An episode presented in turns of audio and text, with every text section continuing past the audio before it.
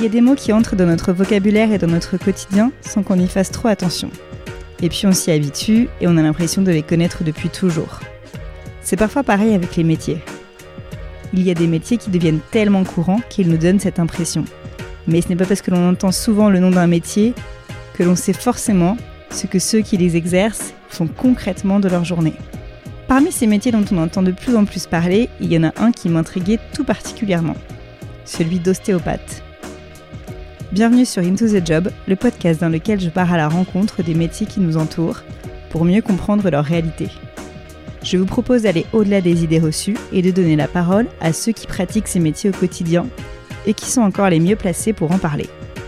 Ensemble, on échange autour de leur mission, leur organisation, leur rythme, leurs outils et méthodes de travail, mais aussi les clichés et les images autour de leur métier. Et dans cet épisode, je vous emmène à la rencontre d'Emma, qui est ostéopathe. Je ne sais pas pour vous, mais ostéopathe, j'en avais pas mal entendu parler. Il y a des émissions qui y sont consacrées, des comptes Instagram qui partagent du contenu et des études qui permettent de mieux comprendre leur écosystème. Aujourd'hui, de plus en plus de mutuelles remboursent des séances, ce qui permet aussi à de plus en plus de personnes d'aller consulter.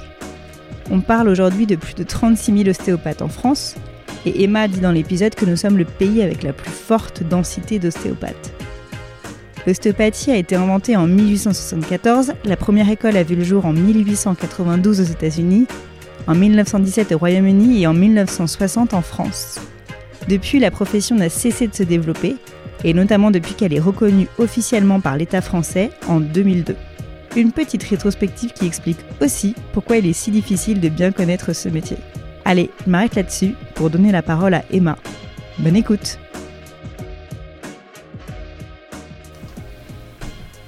Ok, c'est parti. Salut Emma. Salut Laura. Merci d'avoir accepté l'invitation. Euh, donc toi, Emma, tu es ostéopathe en libéral.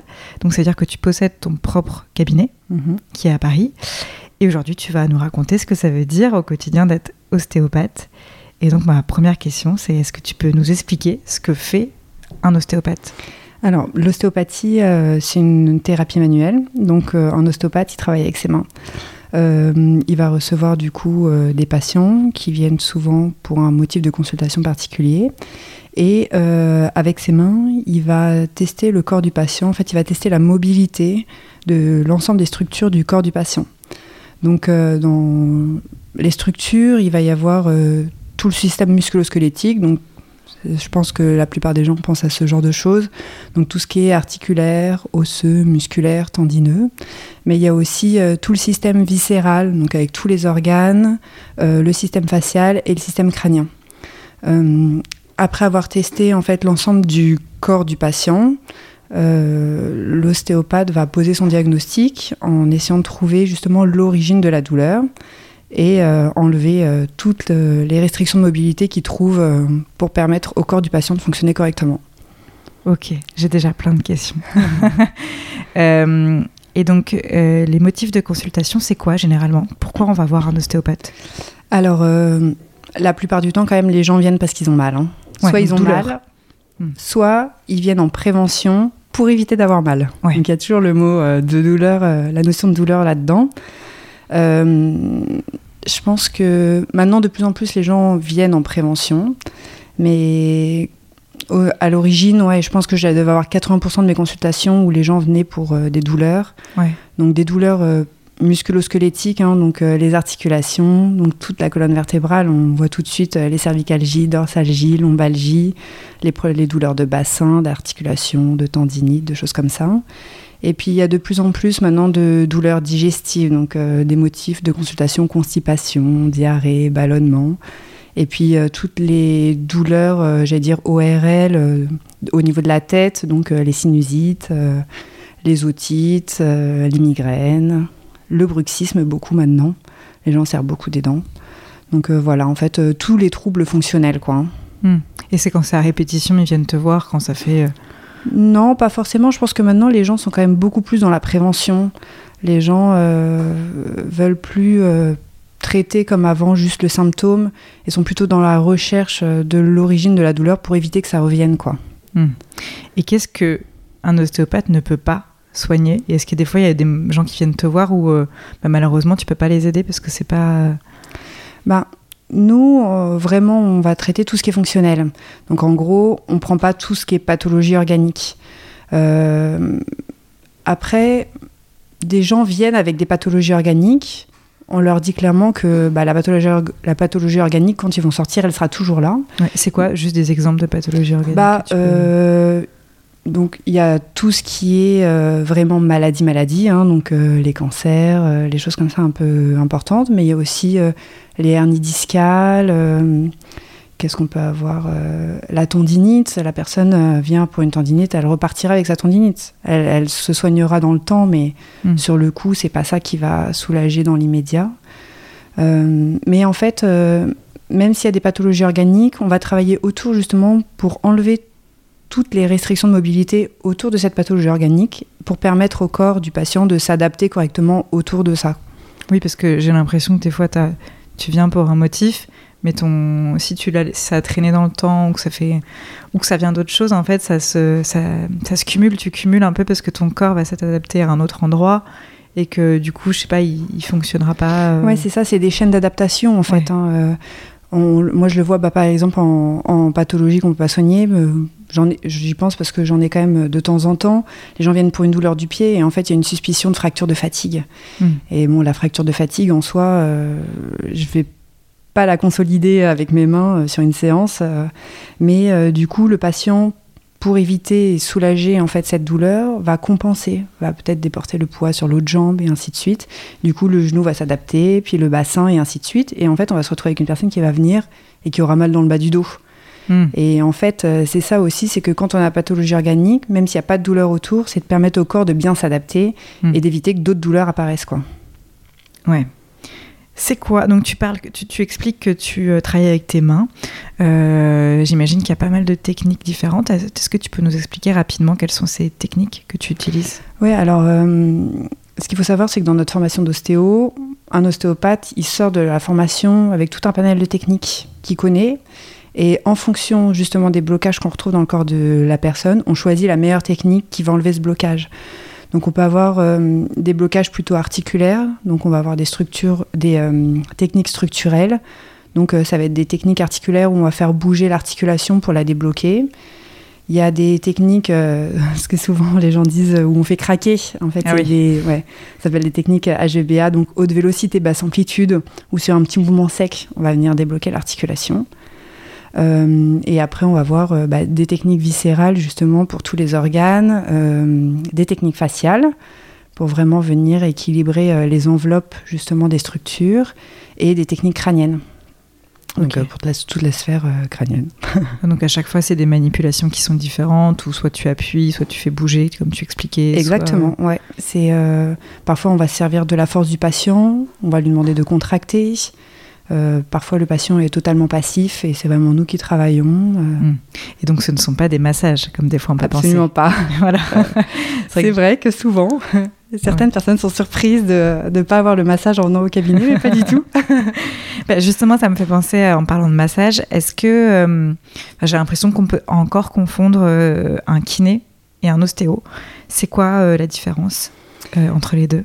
Alors, euh, en effet, en fait, c'est deux thérapies manuelles. Donc, euh, c'est vrai que moi, parfois, les gens viennent, on fait 20 séances de kiné et savent pas s'ils doivent venir me voir ou pas. Euh, on est vraiment complémentaires. Moi, je travaille avec pas mal de kinés. L'ostéopathe, il va prendre vraiment le corps du patient dans sa globalité. Donc, justement, on va chercher toutes ces chaînes d'adaptation. pourquoi la personne a mal à cet endroit-là? Est-ce que ça vient de cet endroit ou est-ce que ça vient d'ailleurs? Donc euh, on va vraiment euh, faire un espèce de petit scan corporel euh, pour retrouver toutes les restrictions de mobilité. Le kiné, lui, va plutôt travailler en vraiment au niveau de la zone en fait douloureuse. je prends un exemple pour que ce soit plus concret. Quelqu'un qui vient par exemple pour une douleur dans le bas du dos, bah, justement l'ostéo va essayer de regarder pourquoi cette personne a mal au dos Est-ce qu'il y a une bascule du bassin qui fait que les vertèbres lombaires dans le bas du dos s'adaptent? Est-ce qu'il y a un problème au niveau du pied, du genou? Euh, et essayer de, faire en sorte que du coup ces adaptations s'en aillent. Le kiné, lui, va prendre le patient, va regarder la zone lombaire qui fait mal, il va peut-être euh, faire du renforcement musculaire, de la décontraction musculaire, des étirements. Donc en fait, le, le kiné va être plus euh, symptomatique, il va vraiment travailler sur la zone qui fait mal. Mhm. Ok. et je sais qu'on parle aussi de plus en plus des chiropracteurs. Oui, alors le chiro, il va lui s'occuper principalement de la colonne vertébrale. Donc c'est vraiment son axe de, de travail. De travail, exactement. Il va s'occuper de la tête au bassin. Ok. Donc plus restrictif en fait par rapport. Un peu plus, ouais. ouais. Est-ce que toi, ça t'arrive que du coup tes patients euh, aient été mal redirigés, c'est-à-dire qu'ils viennent te voir et en fait c'était pas forcément euh, une ostéo qui, qui, devait consulter Alors euh, rediriger, en fait l'ostéopathie, moi en fait il y a quand même beaucoup de gens qui viennent sans avoir été aiguillés parce que sans passer par le médecin exactement, généraliste. Par ouais, par exactement. Il n'y a pas besoin de, de prescription médicale pour venir voir un ostéo. L'ostéo a le pouvoir de poser un diagnostic. Euh, du coup, en effet, parfois il y a des personnes qui viennent pour, un, pour une certaine douleur que je ne peux pas prendre en charge. Mais finalement, en fait, euh, c'est ça qui est génial avec l'ostéo, c'est que vu qu'on va travailler sur vraiment toutes les chaînes d'adaptation, même si je ne peux pas soulager la douleur, ben, par exemple une fracture de fatigue, en fait, on va toujours pouvoir permettre au corps de bien s'adapter et d'éviter en prévention l'apparition d'autres douleurs à côté. Mmh. Donc, euh, c'est très rare que je ne que je prenne pas en charge un patient qui vient au cabinet. Euh, les rares fois où j'ai référé, je pense que ça doit se compter sur euh, peut-être euh, les doigts des deux mains, quoi, max. c'est vraiment les choses un peu d'urgence, des phlébites, des personnes qui viennent avec des douleurs où j'ai une suspicion de colique néphrétique, hmm. des choses voilà, où il ne faut pas laisser traîner. Quoi. Référer, c'est égal à renvoyer vers d'autres professionnels Exactement. de santé. Voire aux urgences pour certaines. Ouais, ok.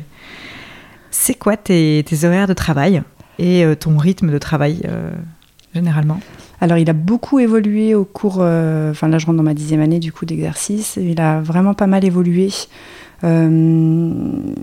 du coup, maintenant, mhm. du coup, que ma, bah, ma patiente elle est faite, que voilà, j'ai un rythme de travail relativement classique. Hein. Je travaille cinq jours sur 7 au cabinet, parce que maintenant, je travaille plus qu'au cabinet. Euh, j'ai décalé un peu mes horaires euh, pour faire rentrer un peu euh, ma vie de famille là-dedans. Donc j'ai deux types d'horaires. Soit je commence le matin, j'arrive au cabinet à 8h et je repars vers 16h, 16h30. Soit j'arrive vers 10h30, 11h et je repars à 19h. Et je fais ça un jour sur deux. Ok.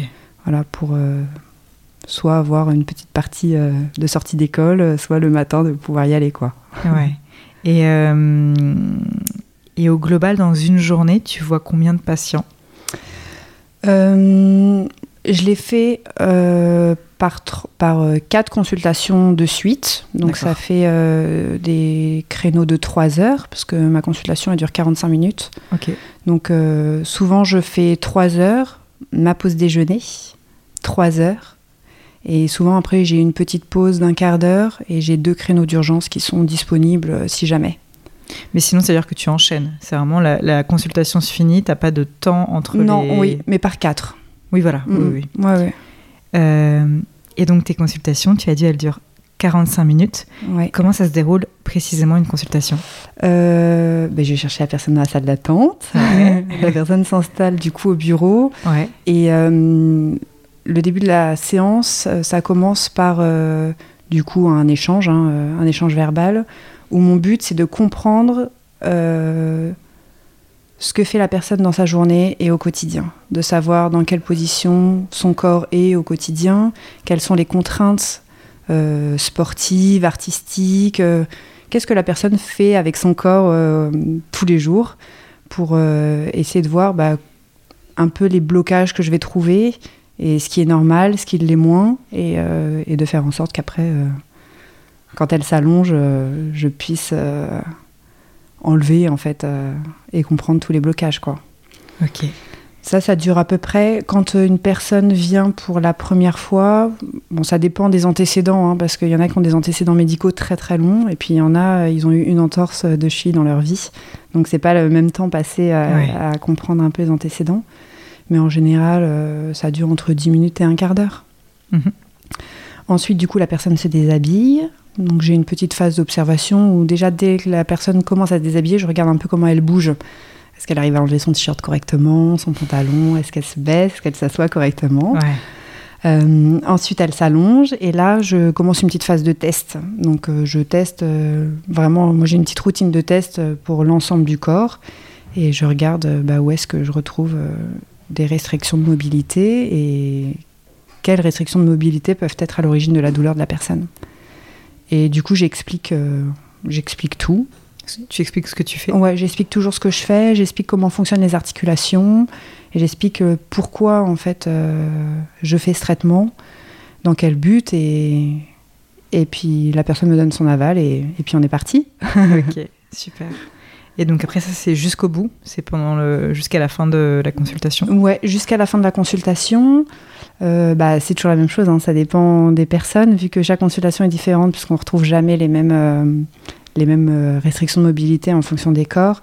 Euh, la séance, euh, je dis qu'elle dure environ 45 minutes, mais ça dépend d'une personne à l'autre, en fonction de, de l'amplitude du nombre de choses qu'on retrouve. Mais oui, après le traitement, la personne se rhabille. Pendant qu'elle se rhabille, je me mets derrière mon bureau et je tape dans mon logiciel tout, le, tout, tout ce que j'ai fait, l'ensemble des techniques et de tout ce que j'ai trouvé pour avoir une trace pour les prochaines fois.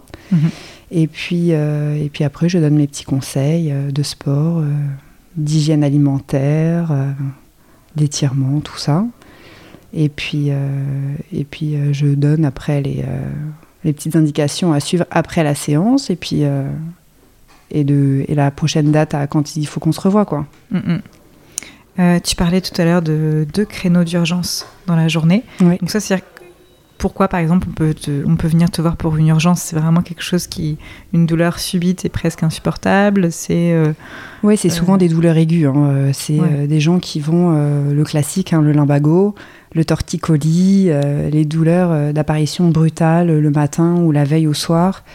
et la personne a a mal et veut pas attendre quoi. Donc, euh, donc là, tu es capable de, si il te reste de la place, de la prendre en, urgence? Oui, je les prends toujours. Ouais. ouais. Ok. Donc sur des créneaux précis que, tu as dans des créneaux précis et même parfois, quand vraiment j'ai plus de place, je rajoute. et donc toujours au cabinet par contre? Oui, toujours au cabinet. Ok. Euh, justement, ce cabinet, il ressemble à quoi? Euh, c'est un cabinet, déjà on est deux à l'intérieur. Hein. Il y a donc, enfin, il y a, je travaille avec euh, un autre collègue qui fait autre chose que de l'ostéopathie, hein, mais du coup on a une euh, salle d'attente partagée. Mhm. Et après quand on rentre dans mon cabinet, moi j'ai, un bureau du coup avec mon ordinateur, ma chaise où je m'installe et une, des chaises patients. Et après, bah, mon outil principal c'est mes mains et il me faut juste une table de pratique. Donc euh, juste euh, la table elle est disposée de façon à ce que je puisse tourner facilement autour et que rien ne me gêne euh, autour pour pouvoir travailler correctement. Quoi, hein. Ok. Et après, pour t'aider, parce qu'il y, a tes mains, est-ce que tu utilises des huiles aussi par exemple Alors j'ai une huile pour vraiment un type de, de technique particulière. Mais sinon, en soi, non. Enfin, s'il y a des straps que je peux utiliser, euh, non, après j'ai le papier pour la table, je réfléchis, des coussins. ouais. Mais non, dans l'ensemble, en fait, euh, je m'auto, un peu, je m'auto suffis quoi. Voilà, partout. Ça peut être un cabinet Exactement. nomade. Exactement. Qu'est-ce que, quand tu as commencé ou quand vraiment tu étais encore étudiante en ostéopathie, qu'est-ce que tu n'imaginais pas euh, de ta vie d'ostéo d'aujourd'hui? Alors d'aujourd'hui, je sais pas. Euh, depuis le début, en fait, quand j'étais diplômée, ça a été, euh, j'ai quand même fait une école euh, du coup sur six ans, donc c'était quand même assez long.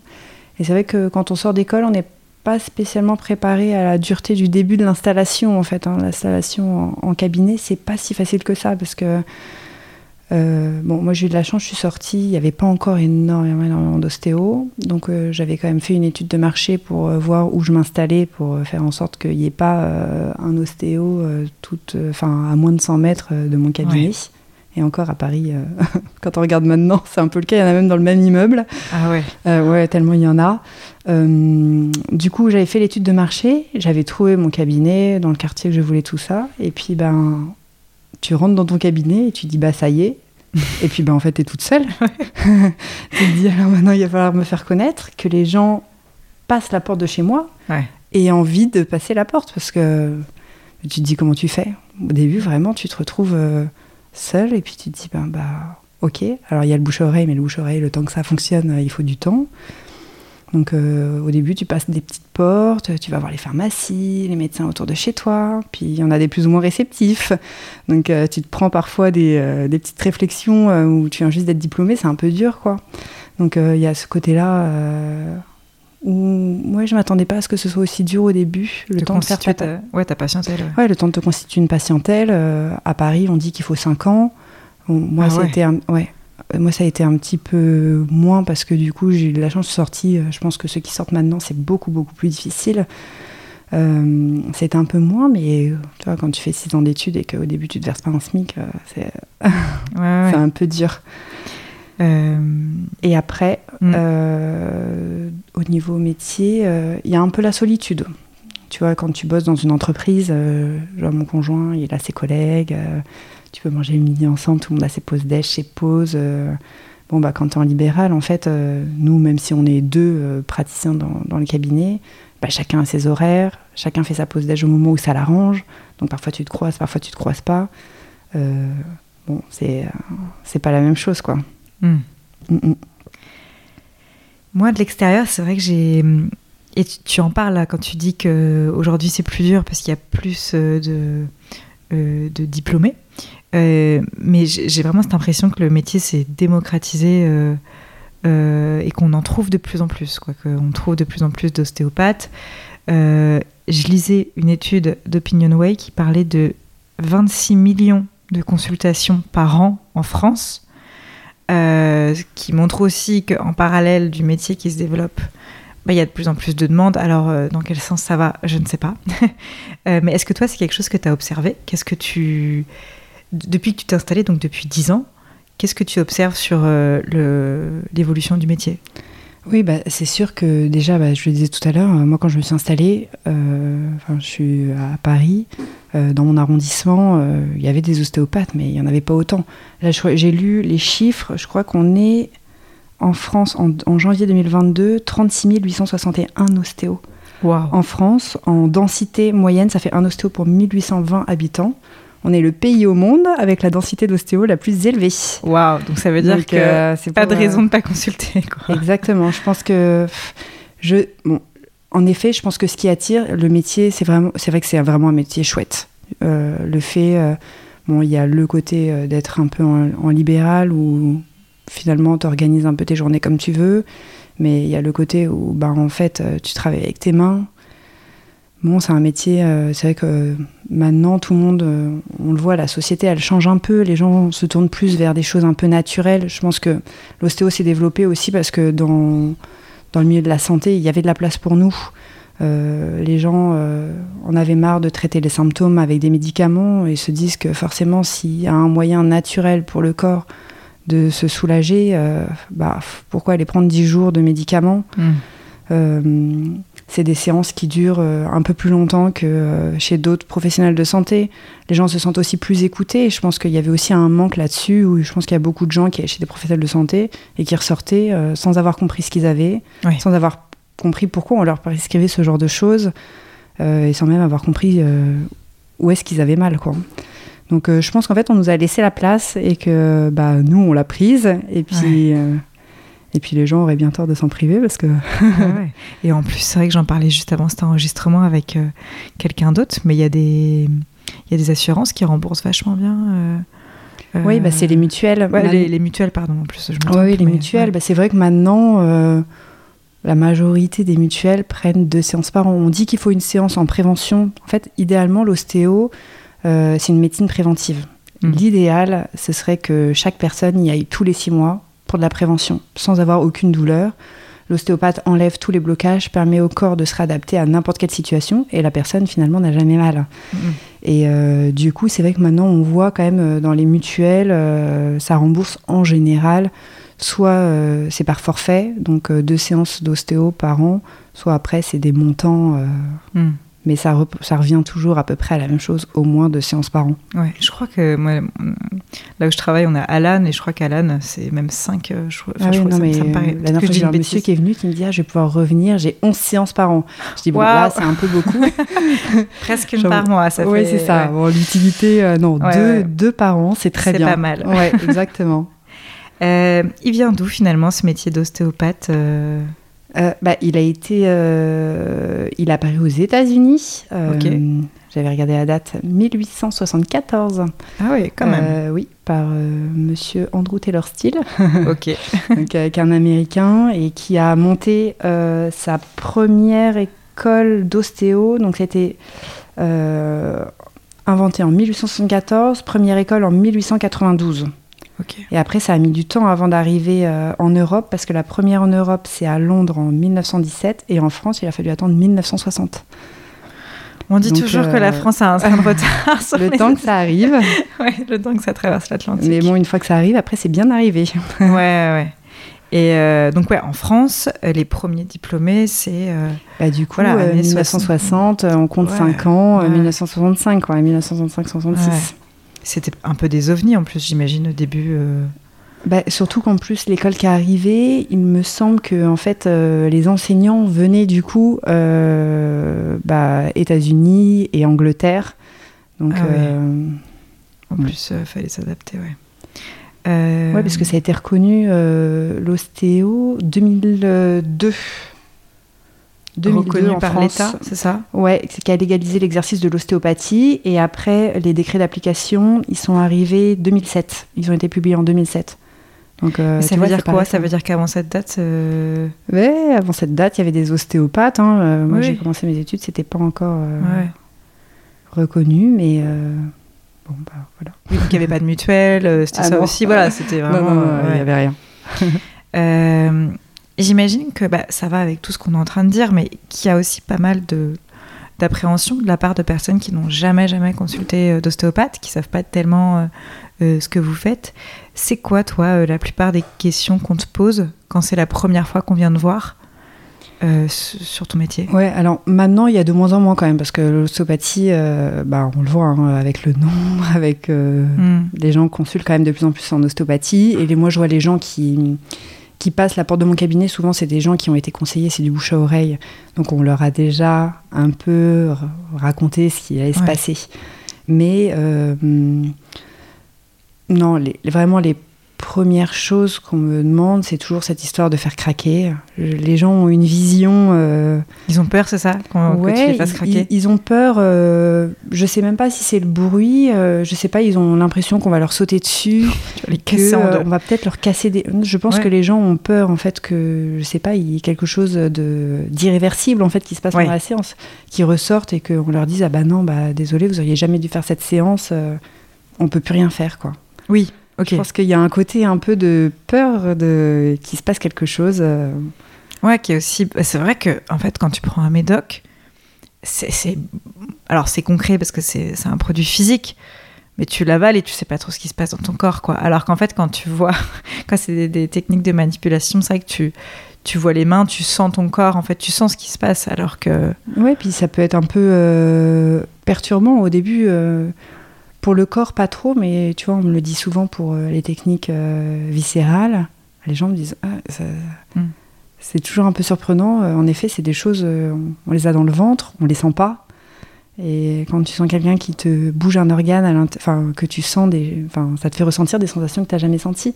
Mm. Donc, euh, vu que les gens au début ne comprennent pas exactement, c'est pour ça que je fais très attention à bien expliquer tout ce que je fais pour que les gens déjà euh, aient une image en fait de ce qui se passe pour, euh, pour justement essayer de les rassurer, euh, pour qu'ils se rendent compte que non, non, c'est juste des petits ligaments. Ou... Et, euh, et est-ce qu'ils ont peur aussi, donc, le fait que ce soit irréversible, euh, de faire craquer, de pas. D'avoir mal. D'avoir mal, voilà. Et les effets secondaires aussi. C'est vrai que on peut se dire, est-ce que moi, dans un jour, souvent, on- je crois qu'on dit qu'on est assez fatigué après une séance d'ostéo? Oui, en fait, c'est souvent. on- Moi, c'est vrai qu'on le dit à la fin. On, on dit aux patients, oui, pendant 48 heures. Souvent, c'est 48 heures. En fait, justement, vu qu'on enlève ces restrictions de mobilité, en fait, toute la chaîne d'adaptation, euh, bah, si ça vient du pied, en fait, euh, le temps que le pied, se, la chaîne d'adaptation se casse au niveau du genou, du bassin, tout ça, en fait, ça met un peu de temps. Donc, euh, pendant 48 heures, les patients parfois peuvent euh, venir, euh, je sais pas, pour une douleur dans le bas du dos et, se retrouver euh, le lendemain avec une douleur assez fugace. hein, ça dure jamais euh, 10 jours, mais une petite douleur au niveau de l'omoplate, puis une petite douleur au niveau cervical. Et du coup, c'est vrai que si on les accompagne, enfin, si on, ne les prévient pas avant, euh, je pense que vous pouvez vite vous retrouver avec euh, des petits SMS euh, tous les jours en disant excusez-moi depuis la séance là ça va pas. Excusez-moi là ça va pas. Mhm. je me sens fatiguée. Là est-ce que c'est normal? Et en fait je pense que c'est notre rôle de vraiment faire en sorte que quand la personne part du cabinet tout ait été bien expliqué bien compris pour justement rassurer sur les deux jours qui suivent la séance qui parfois peuvent être en effet un peu, on peut être un peu fatigué on peut avoir des petites sensations de courbature voilà. Mhm.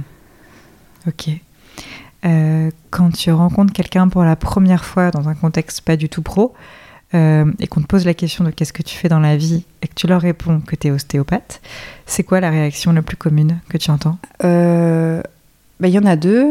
Soit ils sont hyper contents parce qu'ils ont mal quelque part. Donc, consultation gratuite. Ils sont hyper pressés de m'expliquer ce qu'ils ont, de me montrer où est-ce qu'ils ont mal pour voir si en deux secondes, entre deux verres, je peux leur, euh, je peux leur, euh, leur, enlever leur douleur. Soit euh, ils me disent qu'ils sont allés voir, ils me racontent leur, leurs histoires d'ostéo. Ils sont allés voir un ostéo il y a une semaine pour ça et que voilà, l'ostéo leur a trouvé qu'ils avaient une jambe plus longue que l'autre. voilà, chacun me, soit, soit, soit on me décrit la douleur, soit on me raconte l'expérience. Bon, mais les gens en général ont plutôt, sont plutôt, plutôt une attitude positive en fait face à ce métier, quoi. Hein. Il a pas de. Mais on retrouve un peu ce que tu disais, le côté. Euh, il y a aussi besoin de raconter, en fait. Euh, parce qu'en effet, euh, ce que tu disais qui était intéressant, je trouvais, c'était la médecine. Mais je pense pendant très longtemps, c'était pas un espace de parole non plus, quoi. C'était. Non, mais je pense qu'en en fait, avant, il y avait les médecins. Enfin, moi, en tout cas, quand j'étais petite J'allais chez le médecin, j'avais euh, une écoute cardiaque, une prise de tension, une écoute respiratoire. Je ne sais pas combien de temps je passais, euh, mais je passais un peu de temps euh, quand même dans le cabinet, ou même si j'étais jeune et que j'y allais une fois par an, j'avais quand même le droit à une attention un peu particulière. Enfin, et c'est vrai que maintenant, enfin, les gens me rappellent, enfin, souvent Parfois, il y en a beaucoup qui viennent me voir en consultation et qui ont déjà fait un tour avant chez le généraliste pour une douleur lombaire ou des choses comme ça.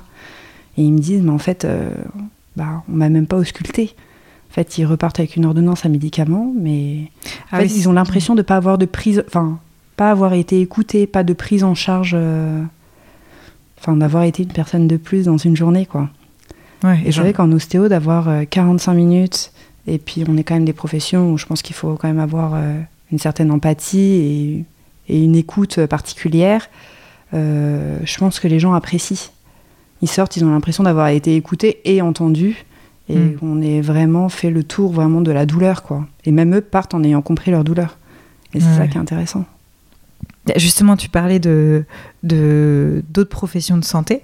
Aujourd'hui, euh, les, les, ostéos euh, sont des professionnels qui sont plutôt bien vus des autres professionnels de santé Je sais pas, des médecins généralistes, euh, des gynécos bah, euh, Moi, c'est vrai que ça fait dix ans que je suis exactement au même endroit, dans le même quartier. Donc euh, c'est vrai qu'en fait, ça s'est fait progressivement, mais du coup, je partage ma patientèle avec beaucoup de médecins autour, que ce soit des généralistes justement, des gynécos, des pédiatres, des kinés, tout ça. Du coup, c'est vrai que j'ai fait un petit peu mon trou et, et on se renvoie les, on se renvoie les patients, on s'appelle même. Euh, les podologues, des choses comme ça. On s'envoie des petits courriers, même parfois on prend des cafés entre nous pour euh, discuter de certaines choses. Et c'est vrai que moi, en tout cas, dans mon quartier, euh, j'ai une place comme les autres, quoi. voilà, chacun son, chacun son domaine de compétences. Mhm.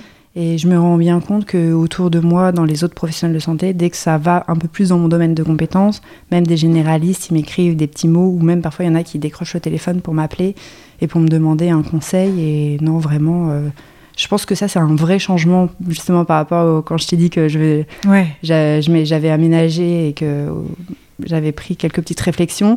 C'est que bah, je pense qu'au bout d'un moment, l'ostéopathie a vraiment fait son trou. Quoi. Ouais.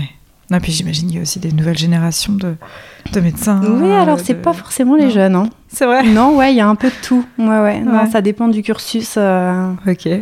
ça dépend du cursus, mais non, j'ai pas mal d'anciens. Hein. Euh, je pense qu'à partir du moment où ils en ont eu besoin, ou que dans leur famille, ils en ont eu besoin, et qu'autour d'eux, personne n'ait réussi à trouver une solution dans le système euh, médical classique et se tourne vers l'ostéo, ils commencent à ouvrir un peu leur, Il y a quand même ce truc de tester par soi-même, hein, c'est un peu... euh, Ouais. On en revient aussi un peu à quand t'es en soirée et que tu dis que t'es ostéo et que les gens ils la ramènent à eux-mêmes, quoi. Il y a un côté... euh, Oui, je pense que les gens ont besoin Ouais. d'avoir des expériences, euh, leur propre expérience en fait, de se rendre compte un peu de ce Ouais. que c'est. Bon, pour ceux qui nous écoutent et qui n'ont pas encore été voir d'ostéo, je pense qu'on est en train de faire passer un message. Oui, pour bien vieillir. Et, euh, et ça me fait penser à une autre question que j'aurais pu tout à fait te poser au début, mais c'est pas grave, je la pose à la fin. Toi, tu es en libéral, en cabinet. Euh, un ostéo, ça peut aussi exercer dans d'autres cadres? Oui. Euh, moi, moi, tu vois, quand j'ai commencé, du coup, le temps de me faire une patientèle, j'ai eu de la chance d'être euh, prise dans mon ancienne école, du coup, en tant qu'au début assistante enseignante. Donc j'ai fait ça pendant cinq ans. Et après, du coup, de passer enseignante. Euh, et maintenant, c'est vrai que bah, voilà, ça va avec le nombre et avec euh, l'essor un peu de, de la profession. Euh, avant, tu trouvais pas d'ostéo dans d'autres milieux. et là, maintenant, hôpital, maternité, les clubs sportifs, les ostéos d'entreprise. Ostéo d'entreprise? Ah oui, Waouh. ostéopathe. dans- ah, moi, j'ai des entreprises qui m'ont contacté pour venir faire des interventions au sein de leur entreprise. Ils me mettent à disposition une salle avec une table et m'ont proposé des demi-journées dans leur entreprise où, du coup, euh, c'est- ils offrent le service euh, Ouais, coup, euh, à leurs Ce qui est un employés. super bon de- signe quand même, hein, je trouve. Ouais, c'est, entreprise. Bah, je pense que c'est vrai que pour le moment, je pense que au niveau ostéo, avec tous les remboursements de sécu, tout ça, c'est pas pris en charge, mais je pense que ça prévient quand même. euh, Enfin, au niveau des arrêts maladie, des choses comme ça, je pense que la prévention, euh, je pense que on se rend pas trop compte encore maintenant, mais je pense qu'un jour on se rendra compte que c'est au niveau de la santé, euh, ça coûte moins cher de rembourser une séance d'ostéo que que de Ouais. rembourser euh, tout le parcours de soins qui suit ouais, ouais, complètement. et les arrêts maladie et tout ce qui va avec. hein. Euh, aussi, j'imagine, dans tout ce qui est EHPAD. Ouais, EHPAD, euh, en fait, dans toutes les structures possibles, mais vraiment, c'est. Ouais. je réfléchis au niveau sportif. Ouais, on a fait le tour. Ouais. Ouais, non, mais c'est déjà. Oui, en fait, C'est déjà, déjà pas mal, pas hein, quand hein. tu prends Ouais. euh, au niveau du boulot euh, toutes les entreprises, euh, les, les structures de soins, euh, ça fait déjà pas mal, ouais. Ouais, ouais, ouais. Donc. euh, euh, On est partout. Voilà. Ils nous envahissent. Euh, super. Et pour terminer cet épisode, c'est pas une question que j'ai encore posée sur le podcast, mais j'inaugure avec toi. Euh, quel métier auquel toi, t'as jamais rien compris ou que tu ne connaissais pas, tu es tombé dessus et que tu te dis que tu aimerais bien mieux comprendre? Il y en a pas mal. Généralement, Hmm. ils sont pas proches de notre secteur, quoi. Non, c'est sûr que les, les professions euh, professionnelles de santé, je vois un peu ce qu'ils font quand même. ouais, ouais. Euh, non, mais allez, je dirais qu'il y en a plusieurs. Euh, bah, Il y a cordiste, Cordiste, ébéniste, ça peut Ouais. être pas mal. J'ai une vision, mais c'est vrai que je me dis toujours, qu'est-ce qu'ils font toute la journée? Ouais. Ah, et musicien. Musicien. Musicien, ça peut être pas mal. Et toi, qu'est-ce qu'ils font au cours de leur journée? Hmm. En dehors de, de leur concert, Ouais, ouais. Ils doivent bien avoir une activité. Oui, oui, eh ben, je, eh ben, écoute, je creuserai. C'est pas des métiers. Euh, euh, c'est pas exactement des métiers que j'ai interrogés sur le podcast, donc ça peut donner des idées. Ben voilà. Super. Merci Emma pour euh, tout ton temps. Bah, écoute, euh, merci à toi de m'avoir invité. Ben non, euh, c'était très chouette. Et puis ben, j'espère que maintenant vous connaissez tout des ostéos, de la euh, vie au quotidien des ostéos. Merci Emma. À bientôt. Ouais, à bientôt. J'espère que l'épisode vous a plu et que désormais le métier d'ostéopathe vous semble beaucoup plus clair. Avant d'appuyer sur pause ou de passer à un autre épisode, prenez deux minutes pour laisser un commentaire ou pour noter le podcast. Si c'est sur Apple Podcast, vous avez le choix entre mettre un commentaire ou mettre 5 étoiles. Et si vous êtes sur Spotify et que vous avez déjà écouté plusieurs épisodes, vous avez la possibilité de laisser 5 étoiles juste en dessous du titre et du descriptif et juste avant la liste des épisodes. Et si comme Emma, vous avez des propositions de métiers à me soumettre, rendez-vous sur le compte Instagram intothejob.podcast. Je vous dis à très bientôt pour un nouvel épisode.